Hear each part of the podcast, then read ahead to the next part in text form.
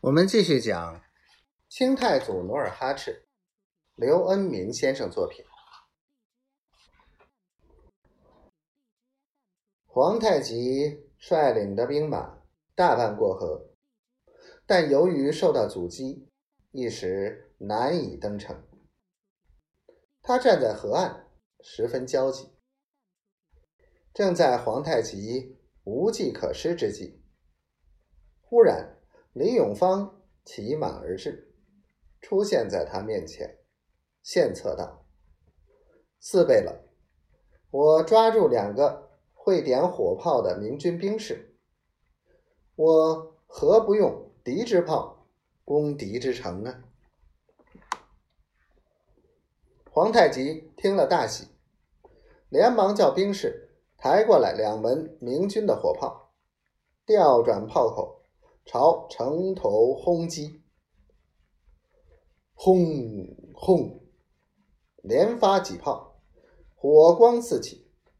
此法果然奏效，城头明军一时抬不起头来。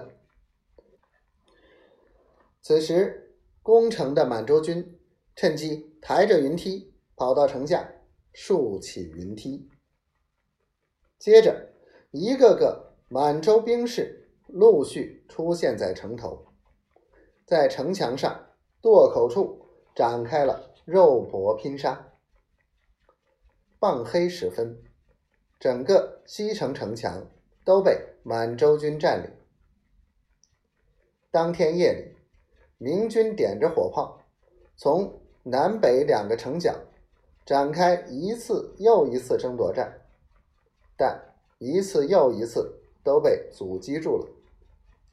天亮时，两个角楼的楼道口，光死尸就堆了一人多高，血顺着泄水孔从城墙流下。红日出山，进攻城西门的左翼四骑兵士也相继登上城墙，打开城门。八旗兵士势如潮水，一拥而入。守城的明军拼命厮杀，两方在城墙上、屋顶上展开了激烈的巷战。时至中午，鏖战渐渐平息。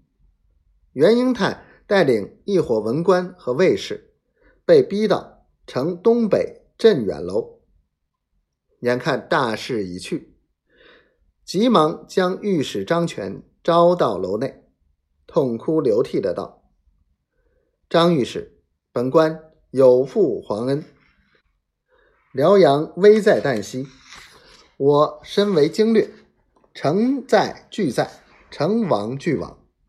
你身为巡按御史，无守城之责，愚兄劝你走脱为好，以便。”东山再起。